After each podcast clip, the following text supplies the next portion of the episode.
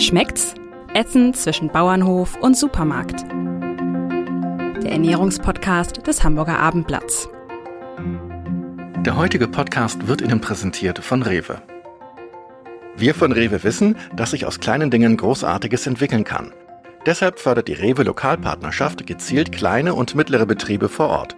So stärken wir den ländlichen Raum und helfen, das Wissen und die handwerklichen Fähigkeiten zu bewahren. Hochwertige Lebensmittel aus der Region sind die Früchte unserer Arbeit, weil Wertschöpfung vor Ort beginnt. Die Rewe Lokalpartnerschaft für eine nachhaltige Zusammenarbeit mit lokalen Lieferanten und Erzeugern. Weitere Informationen unter regional.rewe.de. Ja, liebe Hörerinnen, liebe Hörer, herzlich willkommen bei Schmeckt's, dem leckersten Podcast vom Hamburger Abendblatt. Meine liebe Kollegin Angelika Hilmer und ich, Jan-Erik Lindner, laden uns hier schon traditionell Gäste ein, die uns etwas über Ernährung, Essen, Genuss und Gesundheit erzählen. Äh, das glaube ich mittlerweile schon seit mehr als einem Jahr, Angelika, oder? Hm, knapp ein Jahr. Ja. Heute wird es sommerlich fruchtig in unserem Studio. Herzlich willkommen, Enno Glanz. Ja, herzlich willkommen auch von mir. Ich glaube, die meisten Hamburger kennen den Erd Erdbeerhof Glanz, zumindest nördlich der Elbe. Er hat seinen Sitz in Delingsdorf bei Bagde Heide und feiert in diesem Jahr gerade sein 60-jähriges Bestehen. Die Wurzeln sind viel älter und liegen an der mecklenburgischen Ostseeküste. Dort auf dem Gut Hohen Wieschendorf betrieb schon der Großvater Landwirtschaft. Nach dem Krieg unter russischer Besetzung wurde die Familie enteignet und vertrieben. In Hamburg-Farmsen reifte die Idee, Erdbeeren anzubauen. 1961 pachtete der Vater den Hof in Delingsdorf und und machte aus ihm einen Erdbeerhof.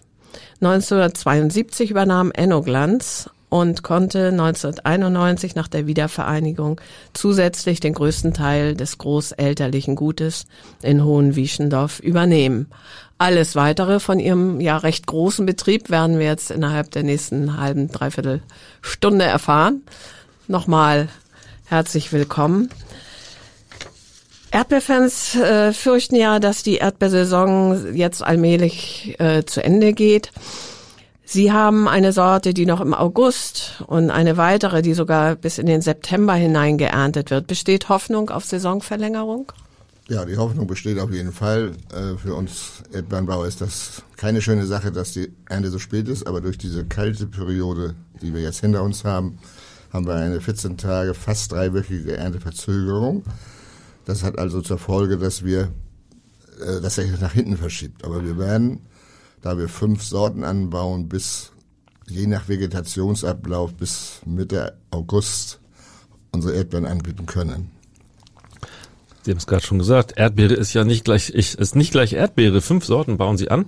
Können Sie mal erzählen, was äh, das für Sorten sind und was es da für Unterschiede gibt? Ja, das tue ich natürlich gerne. Äh, die bei uns ist das oberste Gebot Aroma und Geschmack. Also alle Sorten, die ähm, bei uns in den Hauptanbau kommen und durchlaufen eine zwei- bis dreijährigen Versuchsanbau auf unseren Standorten, denn eine Sorte muss zum Standort passen. Und erst wenn sie, wir glauben, das ist eine Verbesserung im Schwerpunkt im Geschmack, äh, wechseln wir oder nehmen wir sie auf. Und ja. die fünf, wie unterscheiden die sich? Also alle schmecken gut, habe ich jetzt verstanden, aber gibt's ja. da?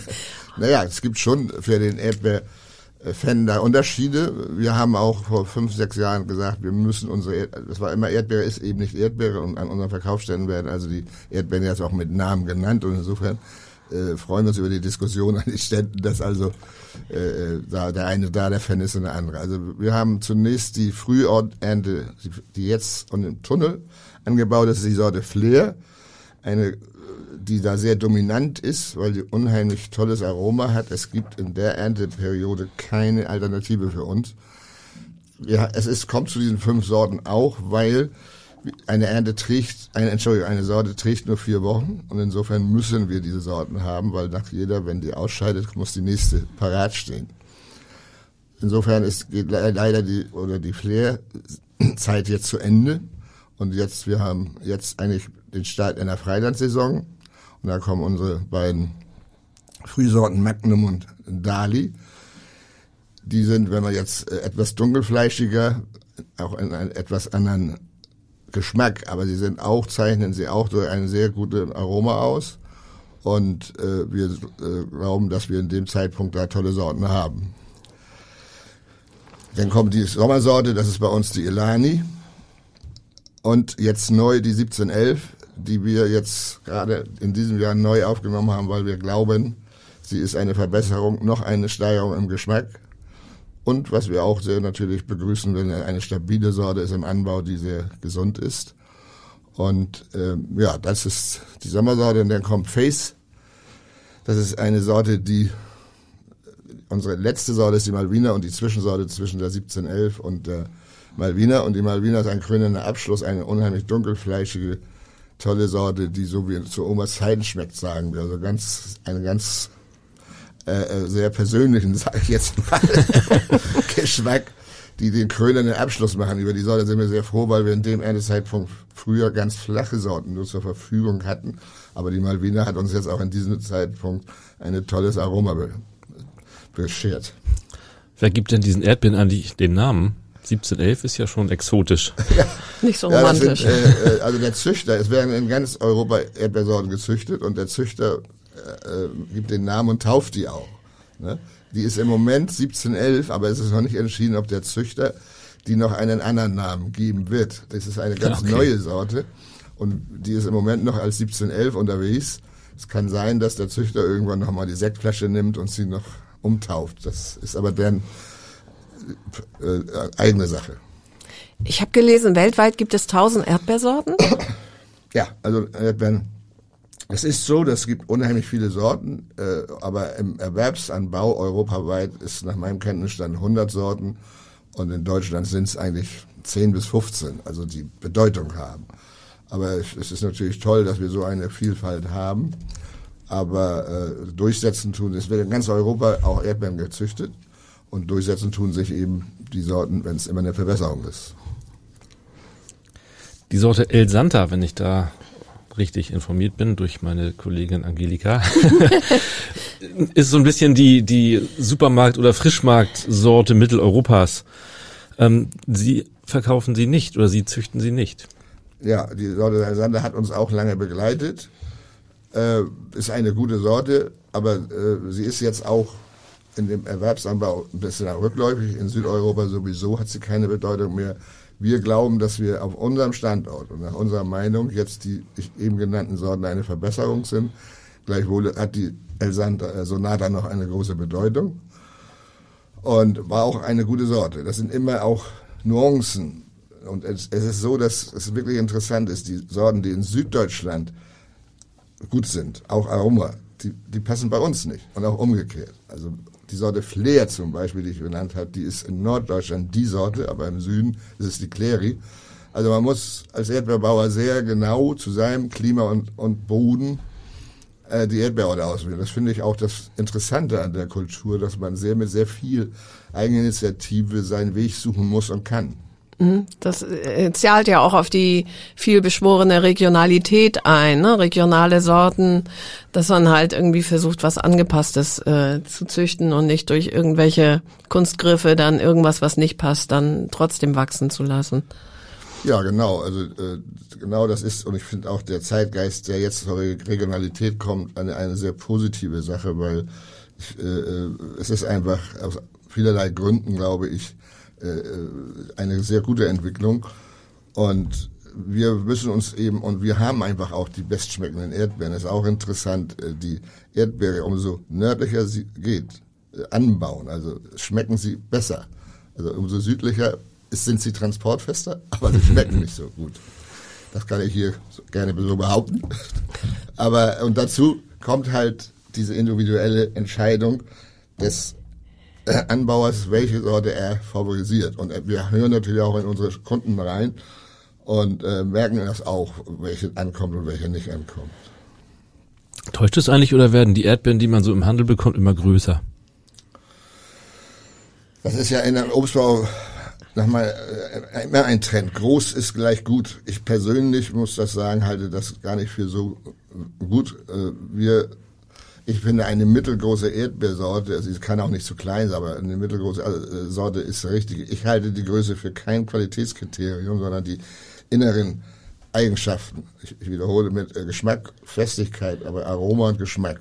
Eine Erdbeere muss einfach schmecken. Ich stelle mir vor, dass größere Erdbeeren mehr Wasser enthalten, also dass sie gerade weniger geschmacksintensiv sind. Äh, ich, ich würde das so global nicht sagen. Äh, eine Erdbeere ist ja sowieso mit 95 Prozent Wasser. Also ist, wir, wir, essen mit Erdbeeren viel Wasser. Aber äh, die Erdbeere, ich glaube, dass die Größe auch eine große Erdbeere, wenn eine Sorte kommt, die gut schmeckt und groß ist, man sollte sich nicht an der Größe seine Kaufentscheidung machen, sondern einfach reinbeißen und sagen, das ist es. Also eine Antipathie gegen Rose möchte ich hier gar nicht, auch nicht aufstellen, aber äh, wie gesagt, die, aber dies, ein Apfel muss groß sein. Das, ich verstehe das nicht ganz, aber so ist ja der Markt aufgebaut. Und äh, äh aber wir als Direktvermarkter haben überhaupt kein Problem und sagen auch immer eine schöne mittlere Sorte und das ist auch gewünscht. Größe. Mhm. Wie ist es mit dem Anbau? Ähm, findet der größtenteils im Freiland statt oder, Sie haben es schon erwähnt, in Tunneln oder im Gewächshaus? Wie kann ich mir das in der Menge vorstellen? Also die, der, der Schwerpunkt liegt immer noch im, im Freilandanbau, aber äh, wir haben natürlich, äh, der Tunnelanbau hat eine große Bedeutung, weil wir sonst die Frühernte nicht haben. Also wir würden in Norddeutschland ohne einen Tunnel kein, im Mai keine Erdbeeren haben. Und das, äh, ich halte es einfach für gut, auch für die Verbraucher, dass die dann nicht zu den spanischen äh, greifen müssten, denn der, der Hunger im Mai auf Erdbeeren ist da. Und äh, die einheimischen Erdbeeren sind eben einfach auch da weit überlegen und deswegen ist der Tunnelanbau ein, ein ganz wichtiges Kriterium im, äh, im Erdbeeranbau geworden, damit wir diese Frühsaison auch äh, äh, liefern können der Tunnelanbau hat auch, ist eine ganz natürlich, das bisher wird, also man hat, die, wir pflanzen sie ganz normal, dann werden die Tunnel im Februar draufgesetzt, damit sich ein wärmeres Klima entwickelt und dadurch kommen die Erdbeeren näher. Und wenn die Ernte vorbei ist, machen wir die Tunnel auch gleich wieder auf. Äh, äh also das ist keine, äh, es ist ein, ein ganz äh, normaler Vorgang aus meiner Sicht äh, und äh, auch eigentlich, ich, ich, wenn es Kritik gibt, immer, aber ich kann keine Probleme sehen. Keine Gewächshäuser? Wir persönlich nicht. Der Gewächsanbau ist ja eine Spezialsache, die äh, auch einen kleinen Markt hat. Das ist eine sehr teure äh, äh, Produktion. Sie, aus meiner Sicht schmecken sie auch nicht so gut. Sie sehen toll aus, ohne Frage, aber geschmacklich, weil diese natürlichen Grundlagen, die man auf dem Feld hat, die auch noch in keinen Forscher und keiner richtig benennen kann. Aber das Zusammenspiel hat doch einen Einfluss auf den Geschmack. Können Sie rausschmecken, wo eine Erdbeere gewachsen ist, was es für eine Sorte ist und, und unter welchen Umständen sie groß geworden ist? Also die Sorten kann ich schmecken, auf jeden Fall. Äh, auch blind, wage ich zu behaupten. Und, aber äh, dann hört es auch auf. Also ich kann jetzt nicht äh, äh den Standort nicht noch da rein. Äh, das kann man auch, wenn aus Süddeutschland eine kommt. Aber das Entscheidende ist ja auch bei den Erdbeeren die Frische. Erdbeere ist eine Herausforderung von der Frische. Eine Tagesfrische äh, ist das Entscheidende. Und das ist ja auch unser äh, Grundkonzept, dass wir sagen, vom Busch an den Verbraucher, also am selben Tag die Erdbeeren, den Brauch. Das ist das, was uns eben auch äh, äh positiv in Hamburg auch darstellen können, was der Handel nicht kann. Das ist jetzt eine ganz natürliche Sache. Wir können das eben leisten. Und das ist, glaube ich, für, eine, für die Qualität unschlagbar. Das heißt, Sie vermarkten nur direkt, gar nicht an den Handel? Also äh, ganz minimal. Wir sind bei 90, also das Ziel ist 90 Prozent äh, direkt, aber in irgendwelchen Themen, wenn auch die Qualität, wir, äh, werden wir die auch, wir machen auch eigene Produkte aus den Erdbeeren. Also äh, aber zu ähm, eigentlich nur direkt, ja. Wie essen Sie denn eigentlich die Erdbeeren am aller, allerliebsten? Auch da, ja, ich bin da sehr konservativ. Erstmal werde ich das oft gefragt. Ich mag immer noch unheimlich gerne Erdbeeren. Also wenn ich übers Feld gehe, und das tue ich viel, ich bin also mehr Anbauer wie Kaufmann, kann ich sagen, esse ich sie immer. Und, und, und ansonsten traditionell mit Vanillesoße als Dessert. Und ich muss auch gestehen, ich bin ein Kuchenfan. Bei uns ist eine so richtige, in Klammern fiese, Sahnetorte heißt Cheftorte, weil ich sie so gerne mag. Sieht man ihn gar nicht an, wenn ich das mal sagen darf. Dankeschön. ja, aber der Erdbeere hat natürlich äh, viele Möglichkeiten auch im Getränkebereich. Also da gibt's ja schon einige äh, Dinge, die man mit der Erdbeere machen kann. Und auch im, äh, unsere, zum Beispiel unsere Konfitüre ist unheimlich beliebt, weil wir sie auch ganz klar machen aus mit 55 Prozent Fruchtanteil. Das ist einfach, also wir machen aus unsere Produkte wie unsere Erdbeerensaft oder alle diese Dinge, die wir machen, Grode Grütze, eben natürlich ganz natürlich. Jetzt im Juli äh, kommen ja auch die Himbeeren an den Start. Die bauen Sie seit 20 Jahren an. Warum nun auch Himbeeren? Also Himbeeren hatte sich erst, hat die Kultur ist noch spezieller. Das hat mich gereizt, Himbeeren anzubauen. Dazu war aber auch eine logische Konsequenz, da wir äh, sowieso unsere Erdbeeren hier anbieten. Die Himbeeren, das startet in Norddeutschland ungefähr immer Ende Juni. Und dann wird man manchmal schon etwas erdbeermüde, ich hoffe nicht. Und dann ist die Himbeere da eine gute äh, Ergänzung zu, äh, zu den Erdbeeren. Ähm, ja, gleichwohl, also ich mag sehr gerne Himbeeren, und, aber die Himbeere hat doch nicht den Durchsetzungskraft beim Verbraucher. Also wir, ich kann sagen, dass wir 15 Prozent doch äh, Himbeerkunden haben. Aber das ist nur, eine Erdbeere ist einfach die Königin und äh, das wird sich auch nicht ändern. Der Rest ist nur Hofstaat. Da kommen auch Johannes oder Heidelbeeren oder sonst welche Beeren nicht gegen an, das stimmt Nein. wohl. Die bauen sie aber auch nicht an, oder? Nein, wir haben uns äh, auch, man, man hat immer die Versuchung, also breit zu werden und hat auch Vorteile, aber wir haben uns so entschlossen, äh, doch auf Erdbeeren zu setzen, weil auch viele Überschneidungen in, in der Kultur sind und wir haben auch tolle Mitarbeiter, aber auch nur eine. Und wenn wir auf der einen Seite noch in der Kultur finden und ernten, dann würde es auch die Qualität gehen. Und deswegen haben wir uns gesagt, wir bleiben bei diesen beiden Kulturen.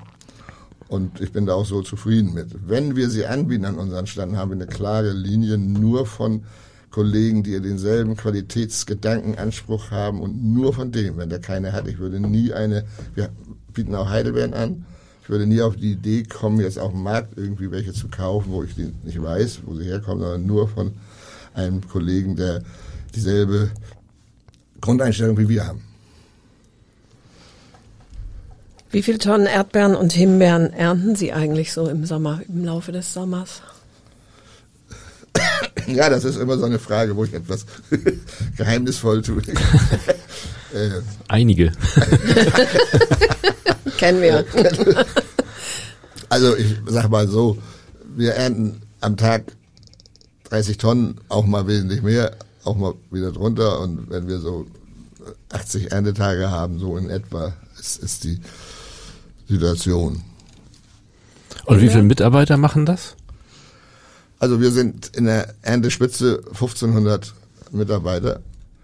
Äh, das setzt sich aus Erntehelfer, Fahrern und natürlich auch Verkäufer zusammen.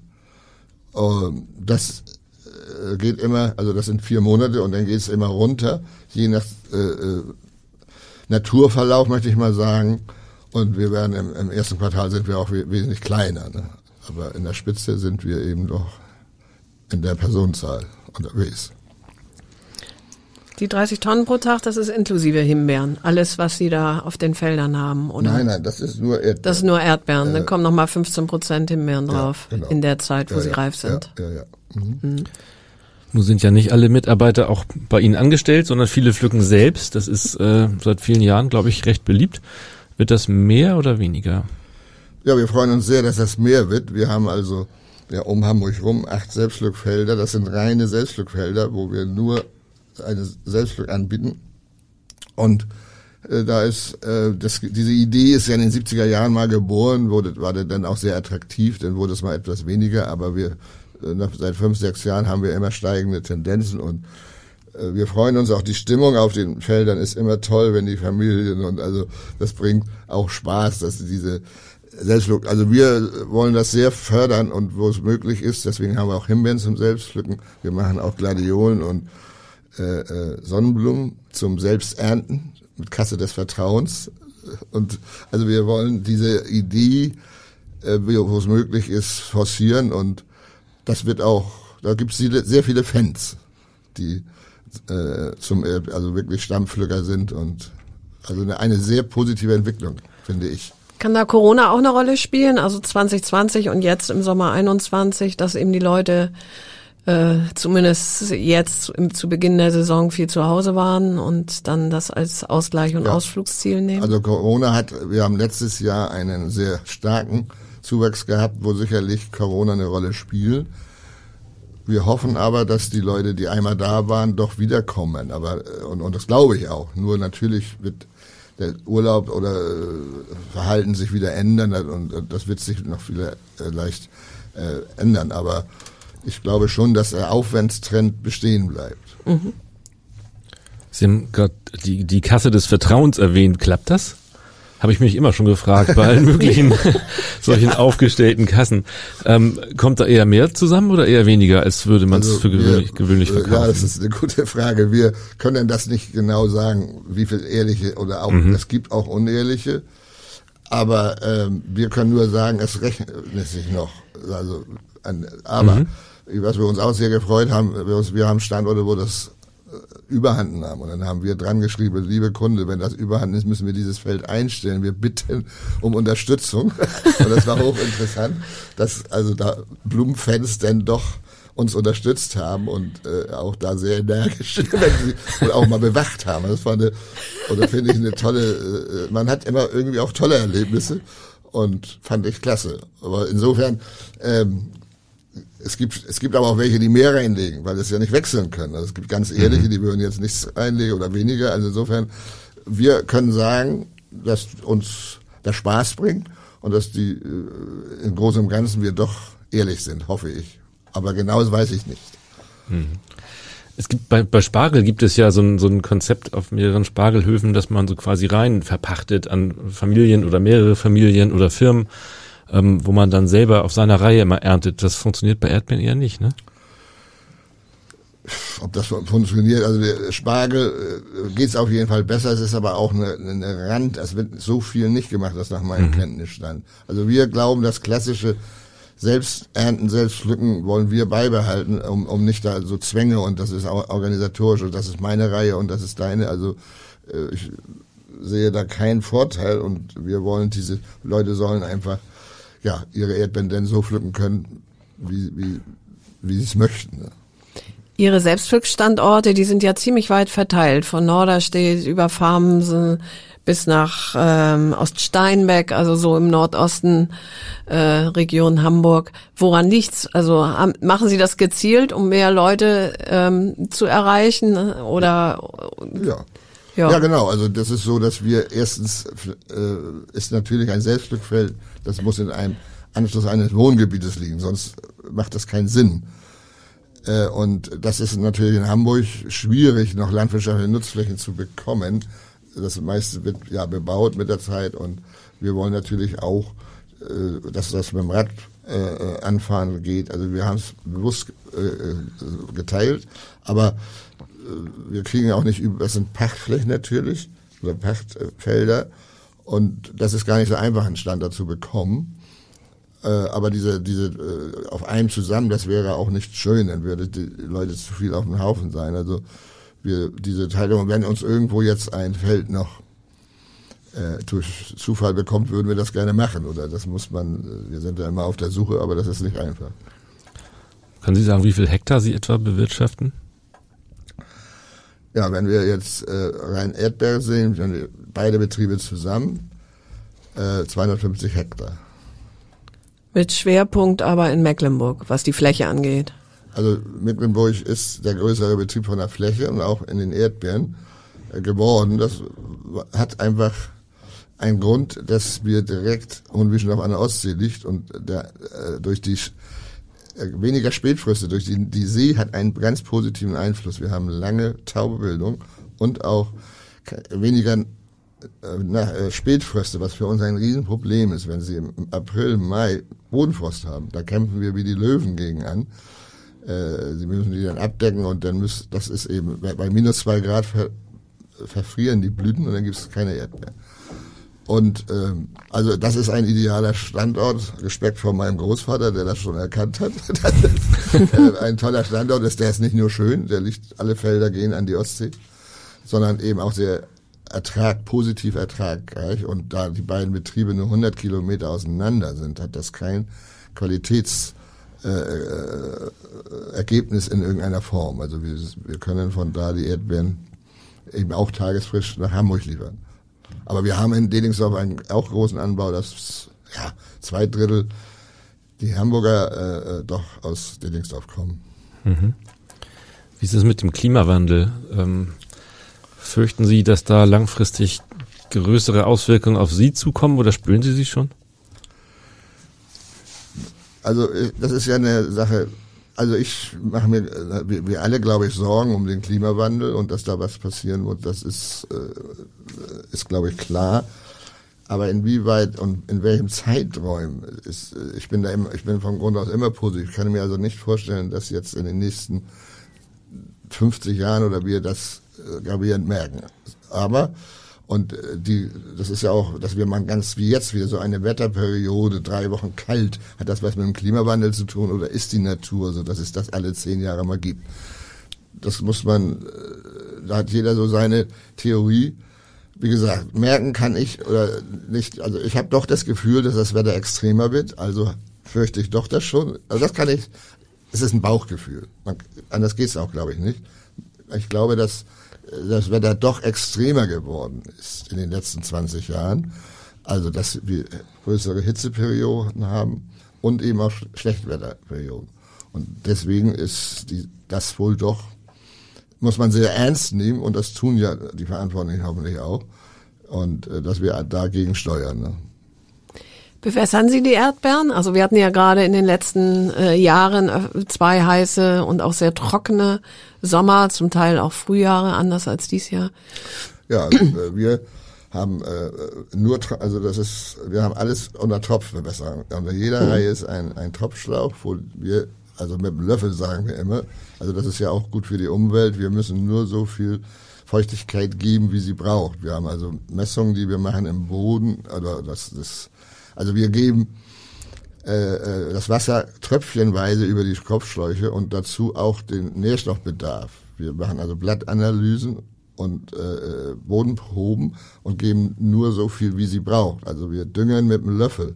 Und wir sind also sehr positiv anerkannt, dass wir auch im, im Stickstoffbereich der Erdbeeranbau eine sehr positive Rolle spielt, weil wir eben bei ganz geringen, wir, wir können eben auf den Punkt es machen und haben also keine Eintrag in den in, in das Grundwasser. Ne? Also wir haben das, glaube ich, gut im Griff.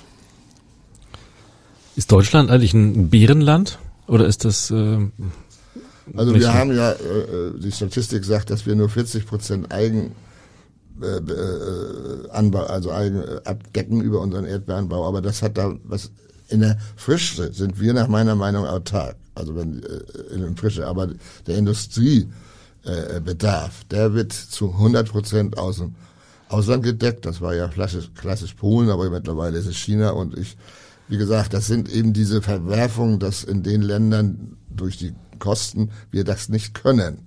Ob, ob das gut ist, ist eine andere Sache. Also ich glaube, wir machen selbst früher äh, auch Erdbeeren für unsere Produkte und ich würde, das sage ich jetzt mal so, niemals solche Erdbeeren in meine Marmelade draus machen wollen.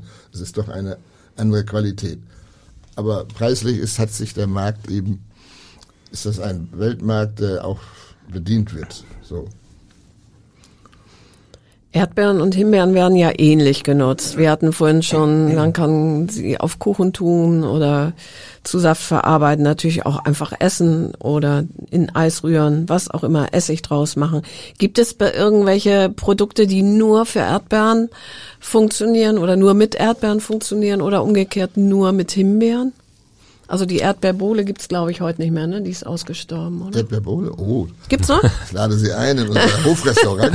okay, da gibt es sie. Gibt's da auch Himbeerbohle? Nein, das machen ah. wir. Das ist weiß äh, so ein bisschen. Äh, äh, also die Erdbeere hat auch ihre Schwächen. Also als, als Beleg, ich sage jetzt mal, als Belegfrucht gefroren, können Sie eine Himbeere hervorragend nehmen. Eine Erdbeere nicht. es gibt Unterschiede. Aber man hat doch viele, wenn man die Fantasie und hat doch viele Möglichkeiten mit, mit beiden äh, äh da Produkte draus zu machen. Das, äh, aber es gibt so Dinge, ähm, wenn ich da bei der Gelegenheit vielleicht nochmal, was mich äh, im Moment fasziniert, dass ein Forschungsprojekt läuft in Sachen Erdbeeren, dass äh, die Erdbeere lebensverlängernd ist. Sehen Sie. Und zwar. Wie schön. Ja, also es gibt äh, eine ein Spurenelement, Physitin heißt das. Und das ist im Erdbeeranbau, äh, das schwankt auch etwas, aber 16 zumal mehr wie in anderen äh, Kulturen angesiedelt. Und dieses Physitin äh, äh, ist, äh, wenn man das in konstant isst, äh, soll, soll es und äh, lebensverlängernd sein. Und zwar ist da ein mein Kollege Robert Dahl, den ich sehr schätze, der ist da sehr an der Front, aber ich auch. Wir sind wie diese Information sind wir sehr begeistert aufgesprungen. Die Universität in Rostock ist sehr stark an diesem Thema dran, sucht jetzt 250 Probanden, die jetzt jede Woche 2,5 Kilo Erdbeeren essen müssen. Machen wir mit, Wo oder? darf ich mich bewerben? Ja, genau. genau. Es, es, gibt eine größere Stra äh, äh, Strafe sicherlich. so und wir äh, und da sind aber auch schon Erkenntnisse aus Amerika, dass da äh, dass das wirklich so ist. Ähm, man könnte da jetzt noch näher einsteigen oder das müsste man näher erklären. Aber wie gesagt, ich finde es eine faszinierende Aussage. Ich möchte sagen, dass die Untersuchung sehr tief und die, die Wissenschaftler, die sind da ganz begeistert oder, oder sind da sehr äh, mit Ehrgeiz dran, der Sache auf den Spur zu kommen. Und wenn man das sich überlegt, äh, ist das natürlich eine tolle Sache. Stichwort gesunde Ernährung. Ähm, Erdbeeren sind ja sehr süß. Haben die eigentlich einen hohen Zuckeranteil? Nein, das ist äh, das ist ja diese ja nein haben sie nicht, aber das der Zuckeranteil, das die süßen Nachhinein, also das ist also die Erdbeere hat ja Vitamin C, also eine ganz hohe Gesundheitsrate. Auch es ist erwiesen, dass sie eben auch im, im Krebs und im Herzinfarkt eine eine positive Wirkung hat. Also Erdbeeren hat außer das, was ich eben als Vision dargestellt hat, ist also wirklich eine äh, der gesündesten Früchte und man sollte sie sehr, auch aus dem Gesundheitswinkel, aus meiner Sicht, sehr stark äh, und einheimisch essen. Und die Himbeere steht da, glaube ich, nichts nach, Nein, oder? Die, die ist so ähnlich. nichts nach. Ne? Hat Ja, vielleicht ja. noch ein bisschen mehr Ballaststoffe zwischen den Zehen als Körner. Naja, das ist, weil Sie das ansprechen. äh, Ich frage mich manchmal auch, die, die Himbeere war ja früher auch äh, diese Nüsschen, die sehr stark war, aber die heutigen Himbeersorten sind da ganz anders und dass da auch irgendwelche Würmer drin hängen, das hängt ihr ja so ein bisschen nach aber das ist also wirklich nicht der Fall und ich denke oder hoffe, dass da doch noch mehr Fans an, daran ist. Es ist eine tolle Frucht, das ist meine persönliche Meinung. Die Pflanzen, die Sie, die Sie ähm, züchten sozusagen oder die Sie haben, sind ja winterfest. Ne? Die, die bleiben also im Boden, müssen nicht neu gepflanzt werden. Ähm, wie oft wechseln Sie die am Ende aus? Ja, die, richtig, die sind winterfest. Wir haben eine zweijährige Kultur. Also wir, wir äh, ernten zweimal die Sorte, weil äh, sie dann zu klein werden. Zum, also man könnte sie auch dreijährig ernten, aber dann sind sie doch klein bis mittelgroß und dann ist das schwierig. Deswegen machen, also wir, es ist exakt zu sagen, wenn wir 21 pflanzen, das ist eine Terminkultur, dann machen wir noch eine kleine Ernte. Und dann ernten wir zwei Jahre voll und dann äh, wird sie eliminiert und müssen also neu. Wir müssen also jedes Jahr 50 Prozent neu anpflanzen. Das heißt, die Jungpflanzen aus dem ersten Jahr, die werfen so ein bisschen was ab, aber wenig. Ja. Und das zweite und dritte Jahr sind dann die, äh, die Erntejahre sozusagen und dann kommen sie wieder raus. Ja. Da gibt es also verschiedene Meinungen. Da sind auch viele Kollegen, die nur einjährig kultivieren. Äh, aber das muss jeder Betrieb selbst, das ist, was wir vorher angesprochen haben. Also eine zweijährige Erdbeer ist eine tolle, mittelgroße Frucht. Und ich halte es für, für den richtigen Weg. Und die Himbeeren? Die Himbeeren äh, gibt es auch äh, sehr stark, äh, wird jetzt im Tunnel, aber wir machen sie ganz noch äh, im, im Freilandanbau und die Ernten haben so sieben Standjahre. Also wir müssen darauf achten, wenn sie, der Ertrag sinkt. Ich sage immer, wir haben auch schon mal Kulturen, die nur fünf Jahre halten und auch schon mal neun. Aber im Schnitt würde ich sagen, sieben Jahre äh, äh, ernten wir die Himbeeren. Und die Himbeere ist mit sich selbst verträglich äh, und man könnte sie auch nachbauen, aber äh, so ist das da. Aber es ist auch sehr, eine, die Grundanlage ist sehr kostenaufwendig. Haben Sie Tipps für Hobbygärtner, die jetzt im etwas kleineren Stil im eigenen Garten Erdbeeren oder Himbeeren anbauen wollen? Worauf sollte man achten? Ja, man sollte A darauf achten, also eine Erdbeere liebt keine stauende Nässe, das muss einen wasserdurchlässigen Boden haben. Äh, das ist, ist wichtig und ich kann einen Tipp geben, also die Erdbeere hat einen Feind, sie kann sehr schnell Wurzelkrankheiten bekommen. Und da gibt es artverwandte Pflanzen, das ist einmal die Kartoffel und die Tomaten. Also die Kartoffel denken viele Hobbygärtner, oh, das ist toll, die hinterlässt ja einen schönen garen Boden. Wir stellen sie nach Kartoffel. Und dann kommen sie immer, wenn sie auch von uns mal eine Pflanze, die ist nicht so gut. Ich sage ja, was. Also wie gesagt, äh, einen sehr guten wasserdurchlässigen Boden, dass sie keine Wurzelkrankheiten bekommen und äh, Vorfruchten lieber Blumen und sowas machen und kein, auf jeden Fall keine Kartoffel und möglichst auch keine Tomaten. Das heißt, nicht miteinander pflanzen, auch nicht hintereinander pflanzen. Nein, also wenn ich genau. ein Jahr vorher Kartoffeln hatte Genau. irgendwo, dann nicht gerade danach Erdbeeren. Also wir reden ja von in der Landwirtschaft von einer Fruchtfolge. Ne? Also wir dürften, sollten in einer Erdbeerfruchtfolge sollten keine Kartoffel sein. Also wenn ich jetzt von, wir tauschen auch mal mit Kollegen und wenn da ein Kartoffelkollege würde ich niemals mit zusammenarbeiten können. Und insofern, also das ist ganz wichtig. Also sie tauschen nicht die Ernte, sondern die Felder. Ne? Wir, wir tauschen die Felder damit. Wir wollen gerne, dass die, die Erdbeere alle fünf Jahre nur auf einem Standort ist, weil, wie erwähnt, die doch Wurzelkrankheiten haben. Und das ist eben Getreide und Zuckerrüben dazwischen eine tolle Sache. Und deswegen machen wir das so. Und wie ist es mit Himbeeren, wenn ich jetzt Himbeersträucher Ja, anpflanzen wie gesagt, die möchte? Himbeere hat ja diese lange Kultu- Kulturdauer, die, die, die äh, äh, tauschen wir im Rahmen der Erdbeere. Es passt wunderbar, wenn sieben Jahre Erdbeeren, äh, Entschuldigung, Himbeeren waren, dann pflanzen wir danach äh, Erdbeeren und die wachsen wie der Teufel, weil ja in der Mitte Gras ist, was sie sehr, also das passt in die Erdbeerfruchtfolge sehr gut rein, die Himbeere. Und der Hobbygärtner, äh, was kombiniert der am besten mit Erdbeeren oder mit Himbeeren? Naja, er kann eben alle anderen äh, Gemüsesorten gerne nehmen, was Kohlrabi, Wurzeln oder diese Dinge äh, als Vorfrucht. Wir müssen über Vorfrucht reden. Das würde ich machen, auch ein Blumenstandort, aber das wird ja nicht passieren, wenn Blumenblut ist. Ich warne nur vor diesen beiden. Alle anderen sind vernünftige äh, Vorfrucht, Vorfrüchte. Und äh, über die Saison muss eine Erdbeerpflanze zum Beispiel noch gedüngt werden oder oder lässt man sie einfach ähm, Also wir, ich, ich stehen? sagte ja, dass wir, äh, in, das ist ja eine tolle Sache über dieses Tropfbewässerung, dass wir das düngen können. Wir machen also in der Wachstumsphase, Blühbeginn, da hat sie einen höheren Bedarf, wenn sie geerntet wird, fast gar keinen mehr. Na, dann bewässern wir sie nur.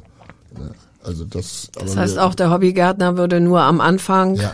Ähm, Genau. Also man müsste äh, bei Vegetationsbeginn machen, aber bloß nicht zu viel und auch nicht zu viel Stickstoff. Ne? Also da wird, da sind früher, wir mussten auch viel lernen. Äh, In den 70er Jahren haben wir viele Fehler gemacht.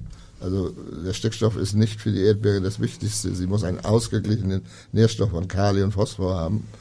Und dann haben wir eine tolle, eine tolle Erdbeere. Himbeeren sind ja sehr empfindlich.